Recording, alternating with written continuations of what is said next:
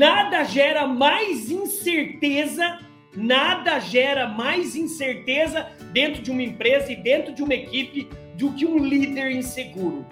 O que gera mais incerteza é a falta de transparência. Então, o primeiro passo, anote aí, o primeiro passo para você saber liderar em tempos de incertezas, em tempos difíceis, é seja transparente. Número um, anota aí: líder transparente passa confiança. Vou repetir: número um, líder transparente passa confiança. Meu amigo, minha amiga, independentemente se você é lojista, comerciante, representante de vendas, empreendedor, empresário, em momentos de incerteza como nós estamos passando, um momento de pós-pandemia, um momento de guerra da Rússia e da Ucrânia, passe transparência. Amanhã, no primeiro horário, reúna sua equipe, mesmo presencialmente ou virtualmente, e, e evite o disque-me disque. Por quê? O maior câncer de uma empresa, o maior câncer de uma equipe